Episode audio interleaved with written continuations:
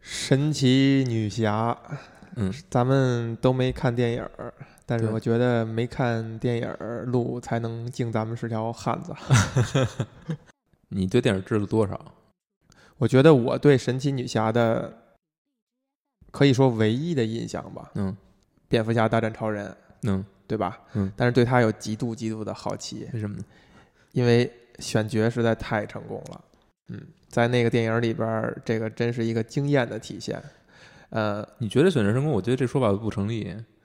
就是你怎么你能没法觉得，对比，对吧？你没有对，你都不知道原来神奇女侠什么样，，哎，所以这个成功主要是说，就是美。就是就是你只看这个角色就觉得它吸引你，嗯美是相当大的一方面，嗯，对吧？还有呢？再有就是，它这个设定还是很带感的。所谓带感呢，就是在两个强壮的男人中间，是吧？出现了一个没有那么强壮的女人，嗯然后当你知道了一些信息，就是神奇女侠这个角色在被漫画创造出来的时候，她是一个很强壮的女对性的形象，对，在很多漫画的那个版本里面都是巨都块是有肌肉的，嗯对对吧？都是传统意义上就是咱们小时候对欧美女性的那种比较强壮、比较健美的那种印象。对，以及大量欧美游戏中出现的女性的样子，哎，比如劳拉呀什么之类那不的，是。劳拉也算是劳拉挺挺健美的吧？嗯，我觉得展现的并不是没有强化她肌肉的一方面，还是嗯然后你再对比他在《蝙蝠侠大战超人》当中出现的这个呃演员叫盖尔加朵，嗯他塑造的这个神奇女侠的形象，嗯你就觉得这两事儿放在一起很有趣。有趣的点在于为什么他会把一个在漫画迷心目中比较强壮的形象嗯给改成这样一副纤细。我我读错字儿了是吧？ 纤细， 纤细，然后呃更重视更重视传统意义上现在对于女性定义的那种美感的这么一个形象，嗯，这个挺有意思的。我觉得这个其实可能，嗯，更多的是照顾观众的感觉吧。但其实对于神奇女侠来说，还是，嗯，我看漫画时候漫画的时候也有这种感觉，就是嗯如果他漫画真的画成一个五大三粗的这么一个状态，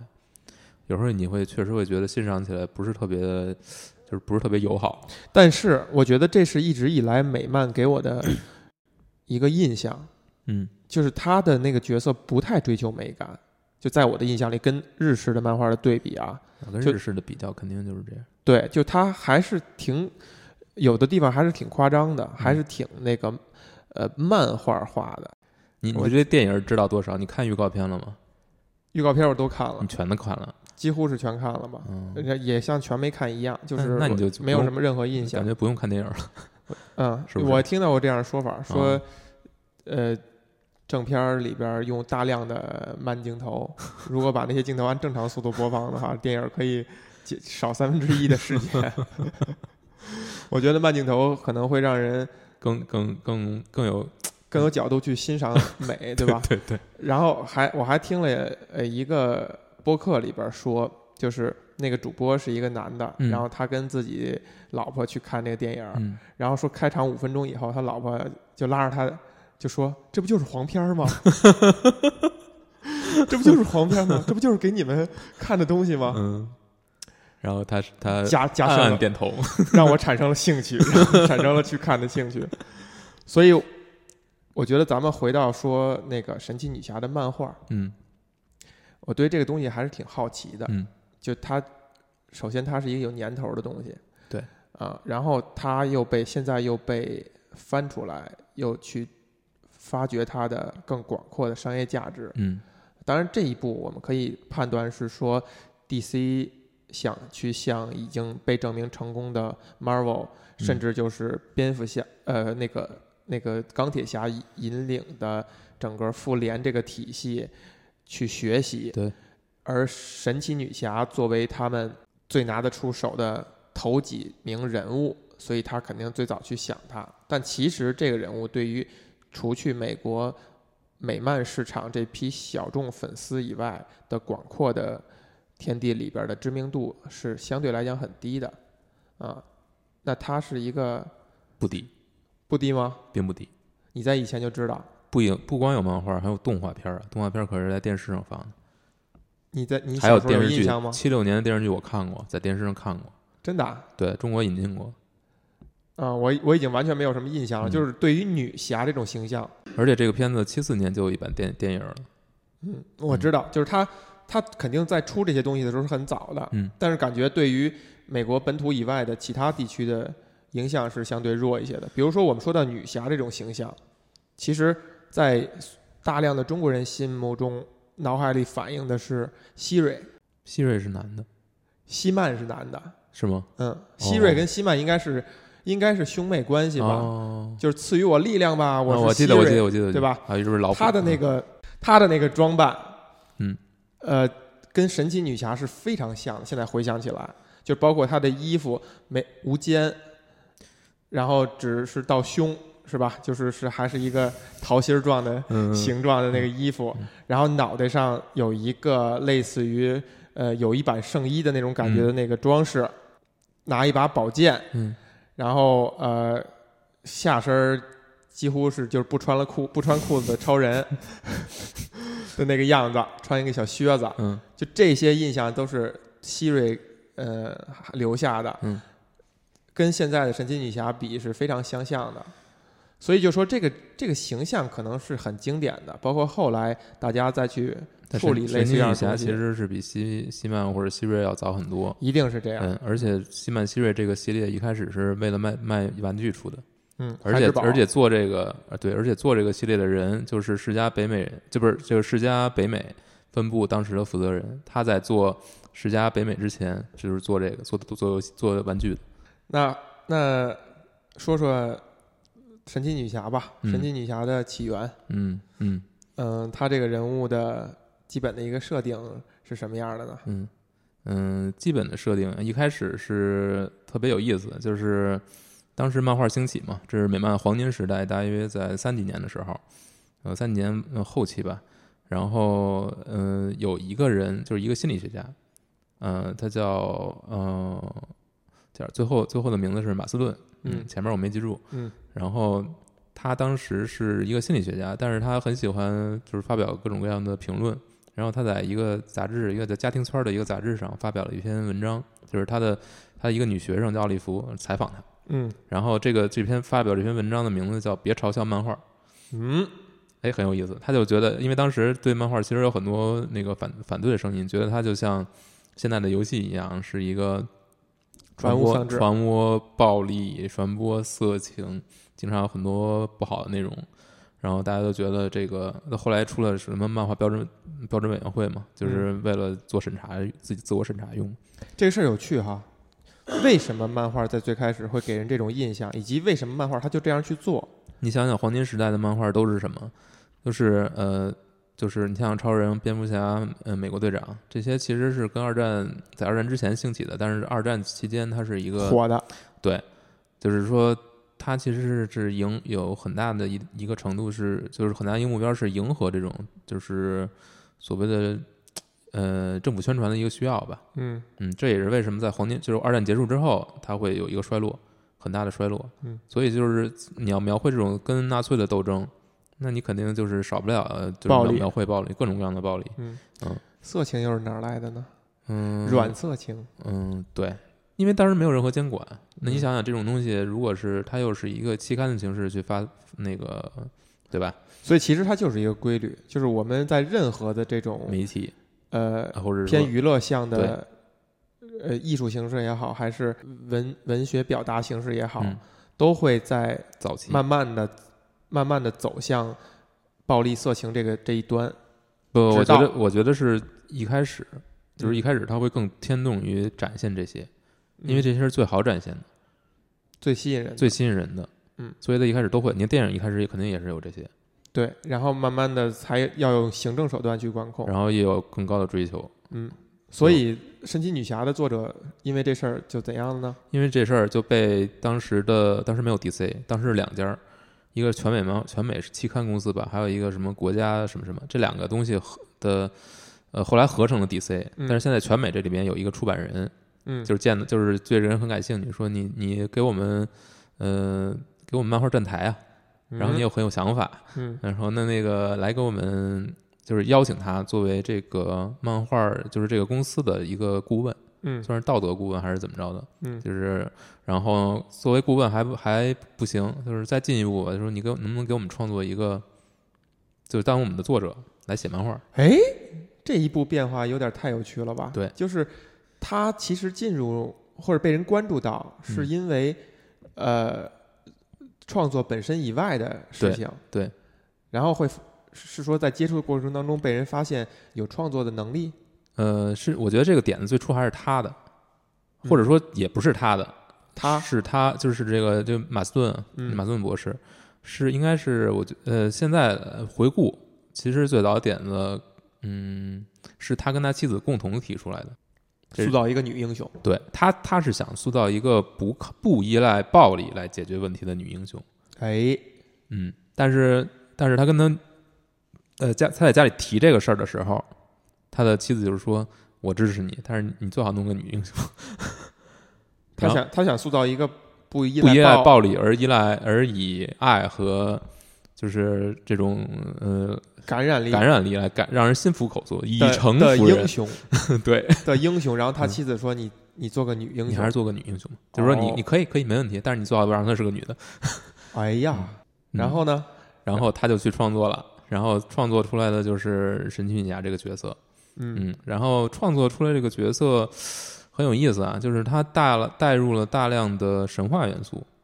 有嗯，就是嗯，也不能说是大量的吧。当时这个起源就是这个起源故事啊，嗯大家可能都知道，就是有一个美军的飞行员叫呃史蒂夫呃 Trevor，嗯就是他驾驶飞机，然后正好坠落到了这个，因为空战或者什么原因，每个版本不一样，但最嗯后是、最后是就是飞机坠毁在天堂岛，嗯，但是他没死，嗯这个天堂岛呢，上面人把他捡回来了，然后医治好，然后又把他送送送出了这个天堂岛。嗯这个天堂岛是一个相当于女性氏族社会，嗯只有女的，嗯而且他们是不老不死的，嗯嗯，然后有个女王，然后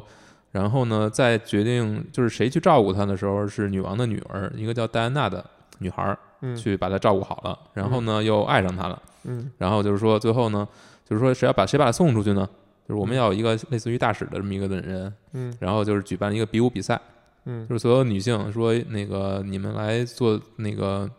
就是统一来参加这个竞技场吧，最后谁赢了谁就把他送出去。嗯但是呢，这个女王禁止她的女儿参加，嗯，然后她的女她女儿就戴上面具参加，然后把所有人都干掉了。哎哎，整个这个事儿有几个点挺有趣的哈。第一，呃，这个这个马其顿是个美国人。马斯顿对是美国人，啊，马斯顿马是斯个顿美国人，对，他呃美国人，他为什么要创造一个以神话为背景的故事？嗯，本身这个事儿就挺有意思的，就是因为美国这个国家跟传统的西方的，就是欧洲那个国家来对比的话，它最大的区别是在于它没有这么悠久的历史嘛。对，啊，但是它还确实用确实用神话这种想要创造有一个历史感、一个传承感的这么一种设定。再有呢，就是我突然发现，可能在每个国家、每个民族都会有一个类似于你刚才用的词，就是女女性社会、女性氏族社会，女性氏族社会都会有这样一个设定。你包括像咱们在《西游记》里有女儿国，嗯甚至在《镜花缘》这种这种那嗯个嗯民间世俗小说里边儿有这种地区只有女只女儿也是类似于女儿国这个概念，嗯好像每个国家都会有这样的一个东西。然后呢，再有呢就是都会有这个类似于擂台或比武这种形式，然后都会有蒙面去参加的人， 我靠， 就是感觉在这些问题上，好像人类在没有沟通的时候达成了空前的一致，它背后一定藏着什么不可告人的秘密啊！咱们先说第一个，神话。就是神话，我觉得神话元素是很有，就是跟她的这个女性的设定是很有意思，就是很有关联的。嗯比如说这个她，嗯、比如说她用来降服敌人的这个武器嗯叫做真言套索真言套，The 索， Lasso of Truth，嗯，它就是拴到别人身上，然后别人就能就是服从你，嗯然后吐露实情，相当于一个刑讯逼供工具。嗯你你要知道，就是这马斯顿博士他本身是，呃，是应该严格的说是他跟他妻子一起发明了测谎仪嗯啊。为什么呢？就是因为他这是人观家的察到工了，对他本身是，呃，他他是他的妻子，就是他们一直在研究收缩压的收缩压嘛。然后收缩压呢，他会发现他妻子发现我收缩压就是我的血压高低嗯跟我的状态非常有关系，跟我情绪很有关系。哦就是我情绪特别激动，我说我愤非常愤怒，我收缩压就就会很高。嗯然后呢，就是最后的测谎仪其实就是根据这个原理造成的，嗯，所以其实测谎仪，但是最终的商用不是他们来完成的，商用化这个是这一步不是他们来完成的，他们是科学家，但是他们是原型，就是原理是他们定下来的。所以针线套索其实有一部分，就是你可以把把它看成是一个绳子形状的测谎仪，因为是他的工作，他每天的所思所想，所以他就把它用到了对这种虚构但是创作从里从测谎仪到针线套索，其实是有一个有转化过程的。哦它转化过程它用的是神话元素，而不是什么别的，而不是一个科幻元素，而是一个神话元素。因为其实科幻元素此时还没有进入到漫画，哦，神奇女侠是黄金时代出现的嗯角色，嗯但是科幻元素大量进入，就是比如说像 Flash，Flash 是白银时代的代表人物，嗯就是闪电侠。嗯闪电侠是怎么怎么出造成出现的呢？就是他被雷电击中的同时又，又撞到了一柜子什么化学药品里，哎，所以在黄金时代，也就是说在早期的时候，人们大量被吸引的还是因为这种神奇的东西，或者说是有宗教感、有历史感、神话。对你想想，即便是呃超人所在的克星，你觉得超人的起源故事应该是一个科幻故事吧？嗯克星人所有的描绘都不像是一个特别高度发达的，科就科技高度发达的嗯民族，嗯他们的穿戴都还是很罗马的，其实嗯还是很神话色彩，还是很神话色彩的。嗯对，其实那些人那时候的人，就是创造这些呃角色的时候，他们脑子里对科幻科幻还没有那么元素还没有那种嗯，或者说相对来讲，呃受众也是比较比较吃呃神话这一套东西的。嗯，我并不是很确定，但是我觉得这个，反正神奇女侠这个作者，他嗯为什么要把神话元素引入？我因为因为你想想啊，他本身是一个相当于是一个基本上算是科学工作者，对对吧？对，所以其实他用科学的元素去包装这个事情，其实是顺理成章的。嗯，他之所以选择了呃偏神话的，那我觉得很大可能就是他考虑这样会比较卖，比较能被受众接受。你刚才补充的信息就是，他更他在黄金时期大家都是这样去做的话，也就是说那个时候可能人民还黄金，你要这么说，我嗯不，我觉得这个推论可能不成立。为什么？就因为嗯黄金时代其实有海量的角色，什么情况、什么起源都有，啊，就是其实是大百家花所争鸣，就是百这种家争鸣，对对对，百家百家百家呼来的一个状态。百家呼来，对，但是最后是最后只不过是他经过验证留下了，包括像超人也是，哎，就是哦被留下的话，那也能证明就是大家喜欢吃，对，但比如说蝙蝠侠，当时超人火了之后，有很有大量的这种效仿者，为什么蝙蝠侠最后留下来了？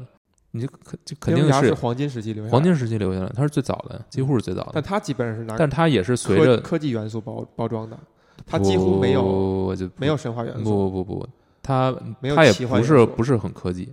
其实也不是很就他科是技很现实主义的，它是很现实主义的，对呀啊而且它是很侦探的嘛，但我觉得，如果真是那个神话、神奇嗯、不可知、这种东西包装的话，它是有点偏嘖浪漫主义的感觉的那种东西。嗯，然后咱们再说第二个问题：女性氏族社会，女性氏族社会。我觉得这是它另一个很有意思的，就是它不光创造了一个神奇女侠是一个女性超级英雄。嗯他同时又给他创造了一个完全属，就是完全由女性构成的氏族社会，嗯来作为它的起源。嗯就是我觉得这是一个匹匹匹配的吧，就是说，嗯，因为作者是希望通过神奇女侠来展现我们刚才说过的这些，就是他希望能展现女性，嗯、就是一个能够用非暴力手段说白来了就是妻管严嘛。老婆说了要创造一女性，本来自己都可能构思一个以自己为原型的英雄，已经构思了好久了。老婆说不行，弄个女的，对，照着我弄。嗯，所以呢，嗯，有还有、嗯呃还有一点就是就是是不是因为我咱们说刚才说中国的这些偏神话或者小说，比如《镜花缘》，比如说像呃《西游记》这样的，它里边有女儿国这个概念，它的一个共同特点就是，我们认为创作者应该都是男性，就是男的。对于一个哇，在一片区域一个世外桃源里边儿全是女的，而这些女的见没见过男的，你只要去了哇，大家争着抢着往你身上扑，你就是宝贝。他是不是每个 男性在在那个思想的底层都会有这样一种幻想和 fantasy？就这就是一个乐土。当然，他为了体现他的一个高级或者文学性，他会突出凸显这个社会的一些矛盾。就是你别以为你一个男的去了这个地儿，你就去享福，你就去，你就你就特别快乐了。其实是会有各种各样的问题的，对你会引发这个这个一个小社会的一个震荡。他会去做这些剖析。嗯对但其实从某些层面上说。第一是他会比较幻想这个东西，就是嗯每个人可能都会想都会设想成这样一种情景。第二呢，就是这个因素，他觉得会受到所有人的共鸣或者喜爱。首先，我觉得，嗯，你说这个是成立的，我嗯，觉得这是满足了很多男性，就是一些这些可能无法言说的一种想法。哎，我觉得这肯定是有的。嗯但另一点很有意思，就是，嗯，我们为什么会这么想？不光是因为说，我觉得如果我们身处其中会怎样？嗯我觉得还有一层可能我们自己没有意识到，或者很多人可能没有想过的，就是说，为什么我们现在社会是一个男性氏族社会？呃，不是不是氏族社会，但是一个男权的社会。而在漫长的发展过程当中，为什么我们曾经有过一个很长的阶段是女母性氏族的，嗯，那母是系氏族非的？常非常早了。对，非常非常早。为什么它没有没有存活下来？嗯为什么在只呃是在有的地方是存活的？嗯但是为什么在大部分的地方它没有存活下来？嗯，然后为什么我们会希望能够在文学作品中看到这么一个社会呢？就是因为我们现实中中已经没有了，但是它其实存在过。那我们其实是在畅想另一种可能性，就是如果这个世界有女性统治的话，这个世界是什么样的？但我们看到的大部分的女性社会，就是在文学作品中的，你可以看到他们对于这些男性作家对于女性氏族社会的幻想，都是他们非常的原始，非常的对没有任何发展。你包括像天堂岛也是，天堂岛人所有人穿的都是跟罗马人一样，嗯，他也没有科技。呃，不能严格的说来，他的科技是远比人类发达的，他有隐形飞机，彻底隐形的飞机。嗯呃呃，但是你仍然会感觉到对他的描绘建立的描绘的基础仍然是这种希腊罗马时代嗯，他觉得那个时代特别美，嗯，他觉得而而且这个女性社会、女性氏族社会在作品中描绘一定是所有人都特别美，嗯，这个呃还存在一个矛盾点，就是呃，你刚才说的女性氏族社会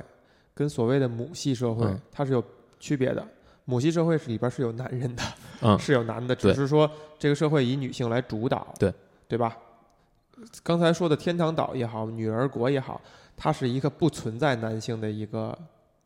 对区域，就这是一个非常超现实的，因为呃，我知道在神奇女侠里边对这点是有一些解释和演进的，对，但女儿国和呃呃镜花园里边的我忘了那叫什么东西了啊，它没有解释这个问题，为什么没有出现男的，或者说就是没有他男解的你他怎么延续下去？对他解释这他解释这个问题的时候，并没有流传到百姓的故事当中。嗯就是我们去想女儿国，比如说在《西游记》里边可能会对这个有一个有一个解释和说明，但我们在呃无论是《西游记》电视剧还是老百姓流传的故事里边，从来不去想这个问题。呃，神奇女侠，我印象里边是有对此是有解释的，就是第一，我印象里有一种说法是说，他们定期的会去找海上的这个船只，然后跟水手进行交配，然后集中的交配集中的进行交，那那可不嘛，是人，不然你用什么文雅的词汇？ 呃，然后生出来的婴儿以后，男的被全部应该是带离这个岛吧，我忘了怎么处、处置了，然后女的被留下来，嗯对他会延续这样一种对他的纯洁感，嗯，是吧？就是会有类似于这样的一个，但更一个主解流释更的主流的说法其实是他们在他们一开始是生活在希那个希腊一个城邦吧，嗯，但是因为遭遇了呃一场战争，那个城邦毁了，然后哦他们集体搬离这儿。但是因为受了女神各种就是古古代的这种传说中的女神的呃祝福，所以他们就是呃首先是不老不死，嗯嗯，然后他们生活这个岛屿是外界探测不到的，嗯嗯，布老不死就解释了为什么他的人员怎么更替的，它就不需要问题更替。对，嗯，但是在历历历年的历次的 DC 的各种浩劫中，每次都是死一半儿，死一半儿，死一半儿， 发迄现迄今为发止现还是有人发现还是有人，这是 一个这是一个很神无奇的性事繁情。殖的，嗯，所以我更欣赏这个跟船员交配的这个故事，这个是有这个设定，有有有过一，嗯，就曾经有过这种设定，嗯，嗯，我是读到过的。那他如果真是这样的话，他为什么要解释我为什么要塑造一个完全只有女性的一个呃一个生活环境呢？它是其实有一种解释，就是说是在之前那说的那场战争中嘛，其嗯实是受到男性的一种欺骗，然后屠戮嘛，伤心了，呃，对，就是觉得，然后自此发下重视。这你看，他们所有男人没有好东西，所有人的手上都戴着那个手镯嘛。哦呃，神奇女侠自己的那个叫就是 bracelets of 呃 submission，就是服从之镯。嗯但是所有人那个岛上所有人都戴着这个，嗯，是什么意思呢？就是记住自己被被被男性当做抓过手腕，奴隶，呃，当过当做奴隶啊，那是一捆个捆缚的，就是双手捆缚，啊你就是奴隶嘛。有这种对吧象征，就是这个东西，就是来让他们提醒你自己来提醒自己，永远不要对。然后哎有一条，他们岛屿上有一条规矩，叫做应该是爱神之之法吧，爱神的法则就是阿波罗阿波罗狄忒，怎么念？反正就爱神，嗯嗯，就是爱神的法律，就是说任何男人不得涉足天堂岛。哦哟，对，嗯，那这个飞行员还是艳福不浅啊， 涉足了以后还被大家精心的照顾嗯，对，这是最早的设定嘛，嗯，哦，嗯所以他又进行了一些补充，反正每次都不一样，这个东西要深究就太复杂了，我觉得没有必要，嗯因为每个作者对它的解这阐释都不一样，而且这个起源故事被阐述了无数多遍，甚至比呃嗯、呃、Bruce Wayne 的父母死的次数还要多。还要多。 对嗯那他回到他的创作者，他的这个就是马斯顿，他照顾这个角色，照顾这个故事，照顾了很长时间吗？直到他死，直到他死，直到他死，就他这是他毕生毕生。唯一的创作。呃，我觉得他大部就漫如果是漫画的话，我觉得这就是他唯一嗯，放逐了自己全部心力去创作的人这个角色。嗯，而且他本身并不是一个创，就职业创作者，对他其实是业余时间在做这个事情。呃，我觉得他其实最后是变成了一个职业创作者。嗯，就是因为神奇女侠变成了一个职业的漫画作者，哦，但是他其实因为他的学术研究其实已经很早就已经和形成了很多，就是他可能他学术研究还是有很多的，包括我们说的那个性格分析测试，嗯 DSC 那个那套测试其实最最早是他提出来的，嗯然后测谎仪是他发出来的，而且他还写过大量的注册， ，DISC 测试是他提是他出提出来来的，的，哎呀，这么就厉害，很厉害，嗯也呃。这个是不是有他妻子的功劳？我是没有注意查，嗯，但是大部就是你感觉他们俩还是一个互相帮助，非常，就是他贤妻伉俪子，他妻子呃给对他的帮助非常大，而且他妻子确实其实才华是高过他的。哎呦，你知道他妻子就他妻子故事其实特别有意思，嗯就是这个这个嗯，他是呃应该是在哪个大学的，应该是芝加哥还是哪个大学的呃法学学士，哦，嗯，其实是高材生，就是他一开始是是在哪个大学来着，反正跟他跟他那会儿跟他丈夫已经认识了，但是还没有结婚，嗯就是从这儿毕业之后要考研究生嘛，应该是，哎，不是，不是，还是学士，嗯，就是考学士的时候，他本身两个人都报了哈佛法学院，嗯，但是哈佛法法学院不收女性。哦，然后呢，这个就是他妻子叫伊丽莎白，就伊丽莎白的爸爸说，放言说说，只要我还能供得起你，你嗯就不许给我出去，就是学这学那去，就不，然后不给他提供上法学院的学费，就是他爸爸还是非常保守的，巨保，守，嗯，嗯就是你就当家庭主妇，你什么都不要想。嗯，然后他他就特别特别牛逼，就是自这种己设定我们都很熟悉，感觉对对对，但就是就是真实发生的嘛。当时就是美国就是这样，是，然后他自己就是向当时的这种女性俱乐部去兜售食谱，自己把学费赚到了，嗯然后把法学院念下来了，然后跟他应该是法学学士，应该是统一考试，嗯，她跟她丈夫一起参加的嗯，然后早早的交卷，在在那考场门外等她丈夫，夫，哇哇天 哪，所以其实是比她丈夫牛逼很多。嗯，然后你你看她丈夫的大部分这种，包括测谎仪，包括这个神奇女侠，都是受他妻子的影响对来做下做出来的。没准儿人是完全是人家创作，他只不过是出个面儿而已，但是我们要回进入八卦时间了。啊，但是我们之前说的他那个学生，就是采访他那个奥利弗，嗯他是作为一个类似于，嗯，相当于妾的这么一个状态，在他们就是三个人一起生活，哦，一直生活到很很，因为那个其实，呃，其实这个这个马斯顿死的挺早的，他应该四七年还是五七年就死了，嗯然后那个伊丽莎白活了九十九岁，嗯然后在在这个她丈夫死之后，她就跟这个奥利弗一起生活，还照顾了奥利弗跟她丈夫生的两个孩子。她就是她相当于一个人把整个家给撑起来，操持把这起所有来人养大。你就是觉得你会觉得非常不可思议，就这么一个女人，她竟然就是你觉得她是非常进步的，就是你想她是既有才华又有学历，是个天才，是个天就才。他很多问题已经想得非常清楚、非常透彻了，然后她对于这种三人生活，对于一夫二妻制，想得很明白。完全不在乎，而且跟那个奥利弗呃活得非常，就是一起活了这么多年，还帮助他把这个把他的孩子，他跟马斯顿的孩子养，这是养真大正的大爱啊！就你觉得觉得就是已经超出了你对人类的理世俗解世，俗的那个理解的角度，是对吧，完全超出了。所以我们其实可以猜测，呃在神奇女侠身上那些优良的品质，或者说吸引人的那些品质，是她丈夫从她妻子身上发掘出来的。嗯，不光有他妻子，还有他的还有他的妾。奥利弗，对，奥利弗是神奇女侠的外表，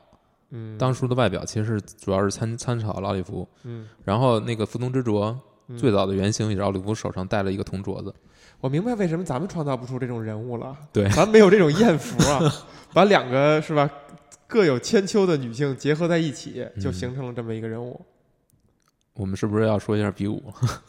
比对武招亲，可以说是比武招亲这你事儿。对比武招亲最早的印象是哪哪儿呢？呃，肯定也是从评武书，侠小说嗯评书里边来，嗯对吧？包括我说的蒙面参赛，嗯，这种呢，通常的设定是这样，你比如我们就说杨家将，对吧？嗯，这个潘仁美摆摆个擂，招这个将军，然后他自己儿子在上面站擂，然后杨家呢，刚开始是说咱们别惹咱们这个嗯顶头上司，咱们呃招惹不了，人家是皇亲国戚，嗯不要去参赛，不要去参赛啊。然后这个杨七郎，这个吧不听话，自己非要去，因为他的家家丁家将在上面受伤了，嗯，他非要去报仇，三下五除二给人劈了，就是都会有这样一种设定，就是呃有这么一个擂台存在，然后呃主角的一方是不被允许参加的，嗯他通过各种手段是冲破枷锁，硬要去也好，还是蒙面也好，包括《冰与火之歌》，嗯，在《冰与火之歌》正传之前的历史当中，嗯也有这样，呃，因为在那个社会里是有这种比武设定嗯的，任何一些需要庆祝的活动都会举行比武，嗯然后也会有这种叫笑面骑士也好，微笑骑士也好，嗯他蒙着面去参赛，然后引出了一系列的故事，嗯包括冰火最大的秘密就是莱安娜史塔克跟跟这个呃龙家的这个雷加呃坦坦格利安怎样结识的，也记这么多会名儿呢？这因为念的太多了嘛，呃，也会有这种在比武上边儿有一个微笑骑士，大家嗯会猜测会、嗯会不会就是莱安娜·史塔克，她一个因为女性是不能允许参加比武的嘛，嗯但是她把自己装扮起来，把自己掩盖起来去比武，然后引发的整个他们的邂逅、他们的感情的经历，就都会有这种类似于这样的设定。嗯，我觉得一方面是因为决斗这个是其实是文学作品里面太常见的一个东西了，一个桥段。嗯，他是说是在这种非战争或者非战斗状态下的一种暴力的外扬的一种体现，它嗯对会有冲突，它会有吸引力，嗯因为它会产生意外。对就因为其实，在战争当中就谈不到意外可言，你嗯生死是很常见、很正常的事情，嗯但是只有在这种和平年代举行的这种暴力的集会，才有可能产生意 外。反正我对比武我对比武印象最深的，其实说白了是呃李逍遥和林月如的那一场，啊嗯，但是那也不没有蒙面嘛，嗯只不但是他确实也是那种没有想要去比武，嗯最后就是糊里糊涂上，还糊里糊涂赢了，嗯。他都有这种意外你。说为什么东西方在这个方面又不约而同的走在一起了呢？还是说他们是有一个相互学习的过程？这个确实，这个这个话题太大了，我觉得。而且而且你想想，其实西方是有这种呃悠久的这种决决斗斗传史统决斗传统。呃，中国也有，但中国的擂台并不一定要要死，要生死，但它都是在之前签生死簿，其实跟西方是一样的。嗯嗯在决斗之前，你要有类似于见证人、公证人，就是你们的生死由命，嗯呃，不会追究任何责任。嗯就其实跟中国签个生死簿嗯，是一个道理。嗯就这种事儿，就是大家还比较野蛮那会儿， 动不动就要以命相搏。其实我们想想，这个可能是所有问题最终的一个解决方案，都都不存在野蛮的问题，嗯，对吧？就是最后我就拿命跟你嗯拼了。这就是然后我们最终解决问题，因为我们谁也说服不了谁。嗯，或者说我们要证明一些东西的话，这种东西只能是用命来证明，就是我比你强的话，嗯，所以我也看到过很多就是会对，比如说战国时期的这种，我动不动我就以把我的命交付给你，或者我为了谁去怎样怎样，嗯就是他们会非常现在很多人会有对这种东西会把它重新挖出来，觉得这个非常有价值。但你觉得真的是这样吗？就动不动的就是把命交出去了。我觉得可能真的有一定的道理吧。可能因为我们现在的这个年代太和平了，就是大嗯家太不容易死了。嗯啊，像呃远古时代科技医学不发达的时候，其实人是很容易死的，所以大家对这个命看的就没有那么重要，嗯或者说没有那么严肃。神奇女侠就是其实到最后有一个很有意思的设定，就是最后就是擂台的最后一战，其实最后有两个人参加，嗯但是那个人一般来说是不是特别重要？但有的版本里面就突然就很重要。但是，一般最后一个最后一个叫是呃，bullet and bracelets，就是就是子弹和护腕，嗯就是一个人就是彼此射击，拿护腕来挡。嗯，因为有一个设定就是那个护腕是可以把子弹弹弹飞嘛，而且是所有的子弹会莫名的出现那个轨道偏移，嗯然后 冲着手镯而来， 就是手镯有磁力，你知道吗？ 嗯嗯，然后最后，嗯，我看过一个漫画讲这个事儿，我觉是得吗挺有意思的，嗯就是超人在质问神奇女侠：“嗯你身上你你也是金刚不坏的吧？”嗯神奇女侠说：“是啊。”然后，那你为什么还要用手镯嗯挡子弹，还要用胳膊挡子弹？这个动作，他说：“你看我试试啊。”他就把手放下了，嗯然后发现那些子弹都打在他胸上啊之类的，然后那个画面就很滑稽，超人就在 笑。然后神奇女侠说：“你明白我为什么要用手手镯挡了吧？ 因为超人是可以站在那儿咣咣咣打在胸上，没什么问题。但是你说的这个其实有问题的，嗯就是说明画这个漫画的人对神奇女侠不了解，嗯因为神奇女侠是没有像高人、超人那样的能够抵挡一切的皮肤的，啊，就设定的位些微都不一样嘛。这对也就是为了解释他为什么要用手镯，所以设定有这么一个设定。。定每个人的解释是不一样的对但还有一点啊，就是我们在这个神话故事里边儿，嗯呃，阿克琉斯之肘，嗯，对吧？种种，嗯，种吗？嗯，脚脚种，啊对， 不是脚肘， 不不是， 不是不是吗？然后，呃，他会有这种设定，就是这样的一个呃神神是金刚不坏的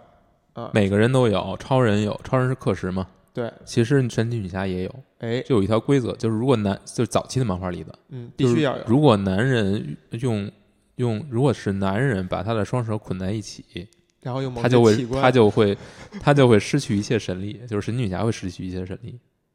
哎呀，有这么一个设定这个设定太性感了。然后这个设定就会导致神奇女侠就会就是在不同的，你看电视剧也有这个设定，嗯，就这就是让她失去能力神神力的一个方式。我觉得这有非常非常浓重的性性暗示。这个就是马斯顿一点儿都不避讳这个，嗯他就明说过，嗯就是说，他说最高级的和平是什么，并不是我用武力强迫你嗯，和平，而是我征服了你也不是我征服了你，哦，而是你自愿的将自己捆缚之后交交付于予我交予我。对，他是觉得这个是为真正意义上的和平，就是心甘情愿的把自己放弃自己的一切，把自己交予另一个人。他说要想表现这个，不可能没有一些类似于性爱的元素。所以我觉得马斯顿也是一个想的非常明白的人，哎呀，太就是透彻了。对，非常透彻。他就是说，这些就是这种理念，你通过这个来展现是最合适不过的。你说他是 S M 也好，说的是什么也好，就是他觉得，我觉得他就是有一点，就是他做神奇女侠的时候，他完全不顾及这些，他觉得就是，也许这些就是，比如说我创造一个女性角色，非常性感，然后非常美丽，然后经常有这种所谓的捆缚的这个戏份。我觉得他觉得这些可能是会吸引大量男主男主男读者来读吧，这个没错吧？嗯，但是他不觉得这是有问题的，他觉得只要最后不避讳他不避讳这些，他觉得只要我能把我的理念传递到你那儿，就神奇女侠最终的理念还是还仍然是，就是说希望嗯彼此之间不要用男性那种唯一的，就是只一切将一切解决问题的一切途径最后都归注于暴诉力，诸暴力，就像我们刚才说的那个决斗，嗯，他觉得这个不是正确的，他觉得我们这是我们非常狭隘的一种思维，他觉得完全可以有和平共处的办法，有解决争端的办法，只要我们能够有这种思想，就是能够学会放下自己的一切，将自己交给他人。所以其实，在整个漫画故事里边，神奇女侠是做过这样的事儿的。神奇女侠经常被捆，就但是是她有时候这她个把怎么样真言套索丢了，人家那她真言套索把她给捆了。我天哪！你啊对你会有这个这个对设定是比较性感的，但是这个事情在后期被大量的削减，这种捆缚元素大量的削减。大量的削减。对，就是马斯顿走之，就是逝世之后，这种东西就被很多就是我觉得就是政治正确吧。就那会儿其实已经有这种这种倾向了，嗯但是我觉得马斯顿之后的人，所有的神奇女侠基本都变味儿。嗯，所以其实你觉得站在作者的角度，呃，马斯顿对于神奇女侠最核心的，从性格层面，从她的思维层面的最核心的设定是什么？最核心的设定，我觉得就是就是独立，然后力量不与比跟男性相比不弱，反而强。然后女她对女性嗯对别的女性的这种态度，包括她想在女性群体当中建立的这种关系，是现实生活中你很难看到的。你看天堂岛所有的女性生活在一起，没有男性，嗯他们能生活的非常融洽，非常平和。然后就是虽然那那里都是战士吧，但是他们也是也形成了一个气氛非常好的一个女性氏族社会。嗯然后你看神奇女侠自己，她其实她呃她是牺牲，就是用尽自己一切力量去拯救各种呃这种受到压迫的女性，帮助她们能够独立起来。而且最你看最有意思的就是跟嗯就是漫画中你看神奇女侠和她的爱人就是史蒂夫之间之间这种关系，就是呃史蒂夫特别逗。你看早期的漫画里面，这个这个美国军人。一个一个白人，嗯年轻，呃，英俊，嗯然后军威军阶也很高。嗯，他是是所有故事里面被别人捆最后绑起来的那个，就被别人当做人质的那 个。嗯最后都是神女侠去救他。嗯就是这个这个路子，其实就是他扮扮演了传统中的那个受难少女的角色，嗯，就是然后他又完全是反转一个一个小白脸儿，就是每次都被人抓起来，每次都被人抓起来，嗯都特别倒霉。嗯就是有时候他伏击别人，然后也也被别人抓起来。所以，呃，能不能说就是神奇女侠和她相关的故事，她的那种动机和她的动力是来源于她对这一个男人的爱，进而把它扩散。嗯，我觉得这个是值得争辩的一个事儿。哦，包括就是早就马斯顿眼里边最早的就是他最早做的设定是神奇女侠对 Steve 那种爱，其实也是很盲目的，就是跟我们传统印象中那种女性对男性的那种可能会在文学作品中描绘的那种爱，就是不计回报的、不计就是无限投入那种，其实也很像。你想，他愿意为了为了这个男人去参加这个生死生死大战，就是这个擂台，嗯然后还要违背自己的母亲。嗯，蒙蒙面去参加她，是为什么被吸引的呢？嗯，为什么被没有吸引？交代啊，就是这个解释不通嘛。嗯，就是如果你看的话，这个其实就是一个很套路的东西，我觉得没有什么更深层次的东西。就是我觉得这点处理就是一般看到的套路，只不过最后最后他是变成了非常主动的一个人。其实我想问的是说，如果拨开它外在的这些设计，把它跟超人或者蝙蝠侠放在一起，它的识别性在哪儿？它的识别度在哪儿？还是说它就没有？我觉得在故事层面是没有的，是没有的，就是他只不过是换了一下，就是原来都是男性救女的，全是外向的设定的改的变化。呃，我说故事层面是没有的。嗯但主题层面是是有的。嗯，我觉得你能看到他做的一些事情，比如说他的故事有的有很多故事线，其实是来自早期的女权运动的，就是就是执行人的，就是发起这女权女权运动的人，就是女权的活动家。包括比如说他会呃写神奇女侠去参加工人工人这种游行罢工罢工活动，这个其实就是来源于你知道之前提的那个奥利弗吗？嗯就是他的姑姑，就是他的姑姑是一个叫呃 Margaret 桑桑格尔，嗯玛格丽特桑格，嗯，这个人是一个早期的呃，算是在美国第一个去着力推行计划生育，或者说叫生育控制吧，嗯跟咱们不一样。嗯人家生育控制就是因为当时的美国就是一九几二几年吧开始， ，birth control， birth control，对，那会儿的美国是没有避孕措施的，嗯，就是这些东西都是不都是不合法的，因为当时有一个叫康斯托克法，嗯，康斯托克法就是禁止一切淫秽，呃，淫秽制品和不道德制品，嗯，然它有后一定的宗教背景，对，嗯呃，就不管怎么着吧，我们就不展开了。嗯最后就是所有关于生育控制的、所有关于避孕措施的这些宣传都被嗯都被列为不道德，哦，所以，呃，当时的呃美国的医疗体制不承认这个避孕嗯是一个合法的东西，嗯但当时呢，堕胎也是一个更不合法的东西。对，所有的堕胎都是在后巷，就是这种阴暗的巷子里完成的。所以女性就非常被动了，所以以女性经常就是就这个玛格丽特桑格吧，她当时是一个护士，嗯然后她经常去上门去给人家做堕胎，嗯呃，也不是算是救助吧，嗯就是这种医疗救助。嗯，他讲过一个故事，就是说他有一次到呃到一个地儿，发现这个女的在自己给自己做堕胎，嗯做堕胎，嗯，然后身体受到很大损伤，嗯然后他这个女这个这个这个病人就求那个医生说，你告诉我怎么着才能不这样，才能不怀孕？哼哼然后那个医生跟他说，你你节育就是禁欲， 禁欲， 禁欲。我天，然后过了几个月嗯，他又去了，又去这个地儿了，嗯。就是还是有有有还是同样的事情。然后问你告诉我怎么才能禁 欲？然后发现这女的，在她到了不久，这女就死了，还是再次尝试给自己做做堕胎。啊，嗯，所以这个事儿还有另一件事儿，另一件事是什么呢？就是她这个侄女，就是这个奥利弗，嗯，就是是马斯顿的妾。嗯这个女孩儿，她是她是女的嘛？她一开始被生出来的时候，被她父母扔在雪堆里，就是不想要嗯是玛格丽特桑格去把她给救回来的，嗯，最后她才活了。嗯就是我们神奇女侠的原型是被人扔在雪堆里面，被遗弃的。 嗯然后这个再说这个三格吧，就是我当时读这读他的资料，真是就是感觉特别受冲击，就是这个人几乎是一手把美国的整个的这个避孕措施引进，让它合法，打个推动，这个事情完全推动这个事情，八次入狱，八次入有一次第一次是呃第一次不是入狱，有一次是写了一本书，十六页的书，写完了之后就叫 Family Limitation，就家庭控制，写完之后就就就被迫害，就就跑到英国避了一年的祸，然后就是因为他在美国开了第一家生育控制诊所，嗯然后他去做这些发这些宣传材料嘛，直接开业九天就被抓起来了。嗯直接宣判。然后当时那个法院人说：“你那个只要你承诺不再公开宣传避孕，我们就把你放了。”他说：“就不行。”他说：“我我不尊重现，我无法尊重现在的现存的法律。所以其实，呃，你这么去对比，嗯他呃呃，奥利弗他姑姑的这个事儿，跟神奇女侠这个故事讲述的，呃，流行起来的这个年代，你觉得神奇女侠对于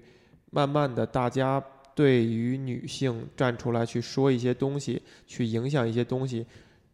真的产生了很强烈的影”响。毫无疑问，因为本身马斯顿就是一个女权主义者，嗯，就是让大家把目光集中到了女性身上，对就是而他且们是有对发生的必要意义的，包括马斯顿在早期的很多这个故事里面，直接就是把他把那个奥利弗姑姑的事儿直接就当做一个故事的取材吧。嗯嗯，所以这么说的话，我觉得还挺伤感的，就是。呃，现在我们知道，我们先排除 DC 说 DC 把神奇女侠这个人物拎出来，然后去大量的去运作它在电影层面的事情，它的商业这个因素，我们先暂时先排除，就是把它把这个人物再竖起来，它有一定您您层，仔细想一想，嗯 DC、Marvel 两家，嗯神奇女侠是第一个以女性为第一主角的超级英雄改编电影，这么多年了，嗯这是第一个，嗯，之前都没有。就是在漫画相对流行的那个年代，就是一直从到从超人，从第一部超人你说电影儿，到电影到现在，我就是说，如果我们从从漫画那个年代对比到现在电影这个时代，中间隔了这么多年，你觉得它这个女性的这个热点反而是一个降下去的过程，嗯，然后到现在被拎起来，嗯有可能是因为近几年这个呃女性呃女权运动也好，女权思维也好，是慢慢的有有些兴起，嗯才会有这个事情的发生，就是嗯去做这样一个电影的一个品牌也好，一个人物也好，我觉得没有任何关系。没有任何关系。对，就我其实我想说的是说，就算是有这层关系，嗯有这个含义在，就是我们利用女权运动，利用女性这个意识的一个复苏也好，觉醒也好，然后把它榨干它的商业价值，就算有这个前提，我刚才谈到我对于这个电影儿我想去看的一个因素，仍然我是去看漂亮姑娘去了。嗯，就它这个本身就是一个嘲讽。对，就是你做这样一个东西，反而你在电影里边大量的慢镜头展现大长腿，这个事儿跟前一阵儿那个事儿有关嘛，就是联合国把聘那个就是这个加朵，虚拟人物，不是就是就是实这际个，的演员，其实是其实是神奇女侠这个人物，嗯，但是其实最后最后外在就是加朵，大使嘛，嗯然后这个决定最后被推翻了，嗯，就就是因觉得她不够女权，不够女性，我不知道，我我无我无法理解这个为什么被推翻，就是他们觉得她太美了，所以她无法代表民权。嗯，但我觉得这是非常讽刺的一个事儿。对，她的美不美跟这个有关系吗？对，神奇女侠美不美跟她是否能够是否能够担任这个大使有关系吗？这个他的意思是在在哪儿啊？虽然所有人都会说没关系，嗯我觉得做这个事儿的人、嗯推这个事儿的人跟反对这个事儿的人都认为没关系，但是他的视觉焦点会错位，就大家会关注美这个事情。这那这个其实跟神奇女侠最早的漫画是一样的。对神奇女侠最早的漫画用了这么多，我们觉得非常有大量这种性元素在里面。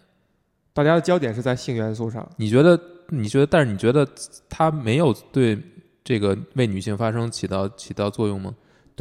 我我我我认可这一点。嗯对就像我们说，呃，在前一段时间有人大量的去批评呃艾玛沃森，嗯就说他本身是一个年轻的演员，嗯他却站出来去做一些这种政治的嗯嗯宣讲、嗯宣言嗯也好，是批评他这个行为的。嗯但我觉得这些人做这个事儿，他最大的意义就是他吸引眼球，对，他愿意去做这个事儿，我们就应该鼓励。对我也觉得是。我们就应该对他产生赞美。对，而且他做了这个事儿，反而让自己身上有很多的争议，嗯这本身就是这些人的一种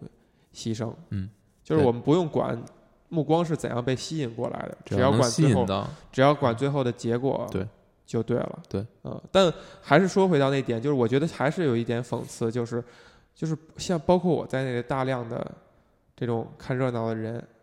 仍然还是是把这个当做一个看漂亮姑娘看，我觉得这个这个东西这个是要存在看作品的。嗯比如说《神奇女侠》是作品，我们都没有看，嗯，它里面到底有没有这种层面的？到底有没有对你思维产生一些影响？如果它完全没有的话，那我觉得是非常伤感的一件事情。我对这个评，我对这个电影的评价会降很多。就是我我不是说它一定要说教，嗯，但是我觉得它是应否该能有够一，些潜移默化的影响。嗯我觉得潜移默化它能不能做到这一点，它有没有这个意识，你是可以看到的，可以可以可以看出来。如果只是照着超人大战蝙蝠侠这个这个去做，去去拍这么一个英用传统意义上的超级英雄片，而就是完全没有没有对这些东西没有去做嗯去做一个就没有吃透它，或者说没有做一些嗯真正的思那考他。就至少做到了，只是做到了大家把目光又集中在了女性身上而已。甭管你是因为美还是因为对热闹，嗯但你至少又去关注，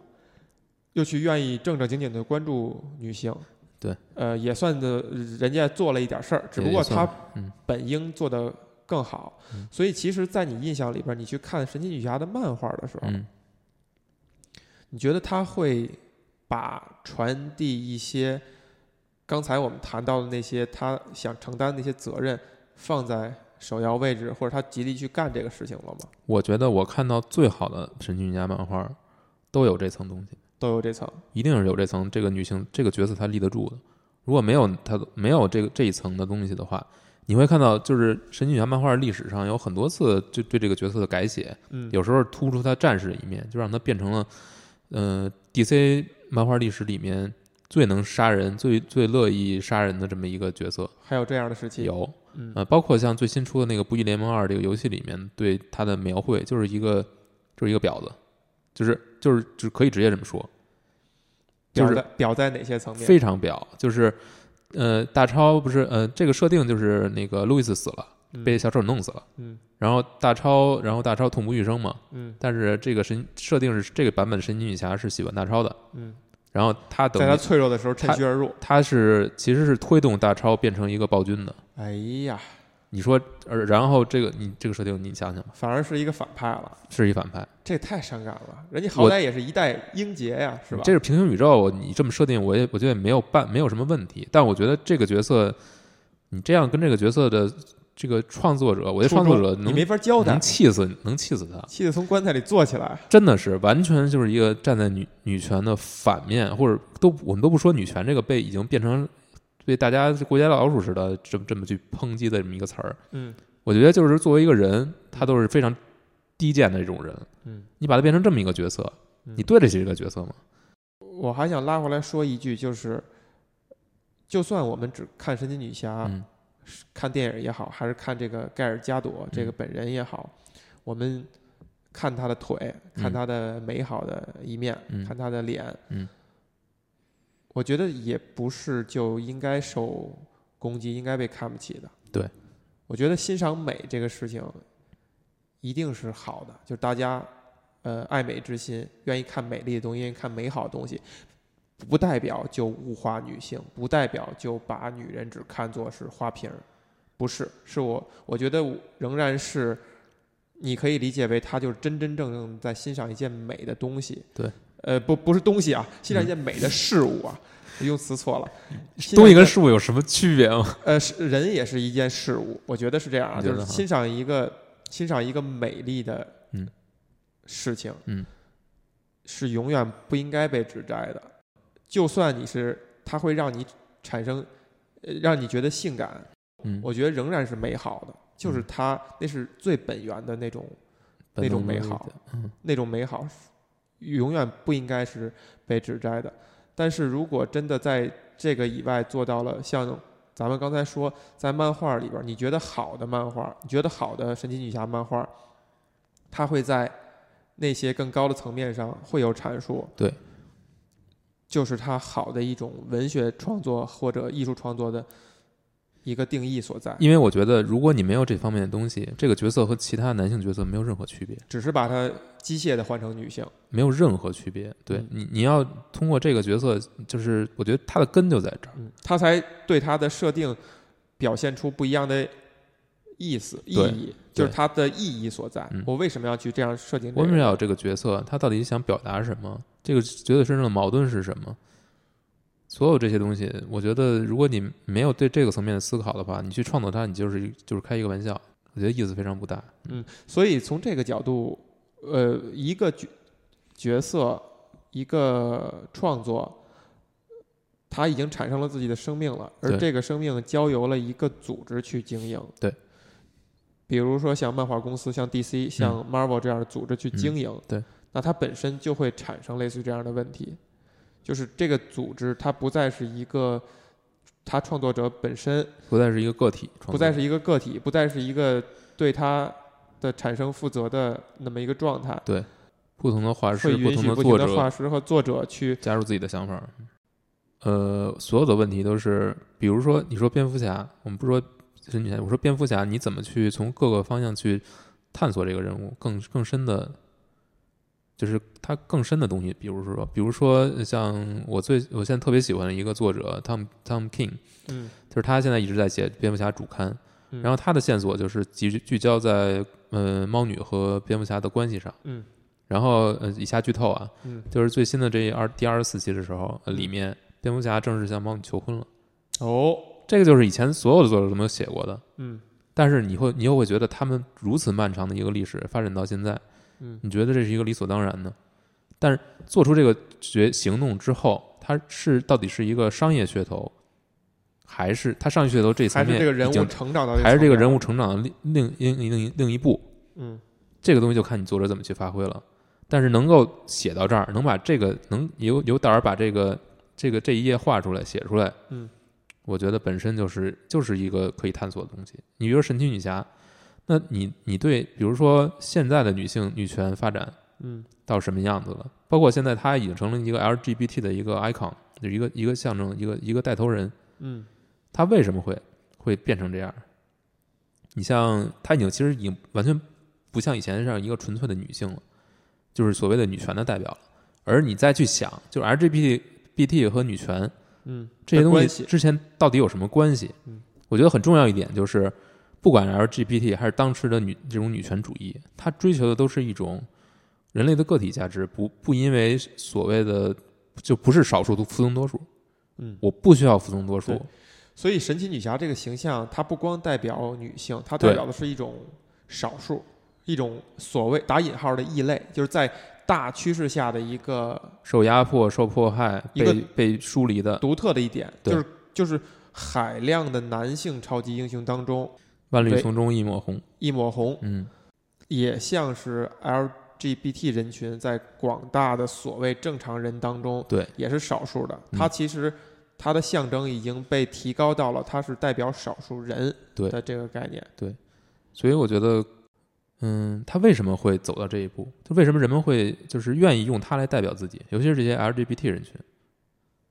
你有，我觉得就是就是因为他，嗯，他这个角色跟跟其他超级男男超就是男性的超级英雄角色不一样，就是他不是代表一种对于力量的幻想。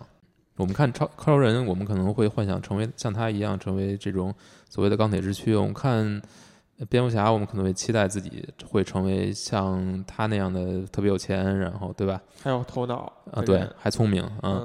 嗯，呃，突破人类极限。但是我们看神奇女侠的时候，你不会想成，你不会想成为她，因为她是一个神话，她的力量来自于神，你怎么可能成为她呢？但你，但你会，但你会想，就是即使这样，她所，呃，她是为谁战斗的？她并不是为自己，也不是为了天堂岛，她反而是离开了天堂岛，离开了自己的这个女性氏族，她是来到世间去为了这些在世间受苦的人，尤其是女性，就被压迫者而去战斗，这是她设定的核心。我觉得嗯她其实是希望我们能够像她一样，就是所有这些受压迫者能够像她一样，互相的去扶持，互相的去为了彼此而战斗，嗯。而不是大家一起去屈服于某一个权利。不过这样又让我想到了，这个人物在那么早就被创作出来了，嗯，然后在漫长的接下来这些时间里边儿，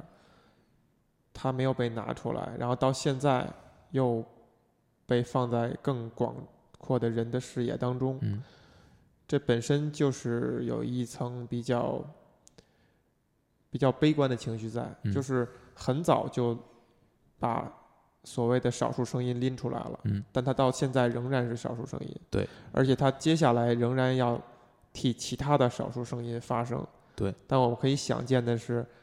现在这些少数声音在未来也有可能仍然是少数声音，而且那现在这些少数声音还被不断的否定，认为他们是政治正确的，所谓的大引号的政治正确，认为他们是一种负面的东西，会被然后贴上这种标签儿。嗯，那是不是只有当他们真正不以少数、不以我追求平等这一个立足点去发生的时候，才是真正嗯平等的那天的到来？我觉得不管你把它贴上什么样的标签儿，你管它叫什么，我觉得这种这种就是神奇女侠底层的东西，就是呃，我每个个人类个体都是独立的，嗯就是我不应该屈从于他人为我设定的所有这些规则，所有这些要求，就别人对我的看法。就是我是个女性，那我可能我不一定要当一个家庭主妇，我不一定要生孩子，嗯我对自己的身体有一个绝对的控制权。我不一定一定要爱上某个男人，我不一定要一定要结婚。如果是我是一个 LGBT，如果我是一同性恋的话，我不一定要要像像什么现在这种什么假结婚这种，嗯对吧？嗯、还有什么？如果我是双性恋的话，我可以坦白自己这个，我我就是这么活着，我我也不需要看别人的看法。嗯，就是所有这些少数族裔，我觉得就是我我我就可以非常正常的活着，而嗯不要不会因为自己的各种各样的奇怪的点，嗯嗯，我是个非常宅的人，我就宅着，嗯，我就跟家宅着，我不出去，我也不需要因此而受到别人的嘲讽和非议。嗯，每个人就是按照自己觉得最舒服的方式活着，而不用被别人嘲笑。嗯，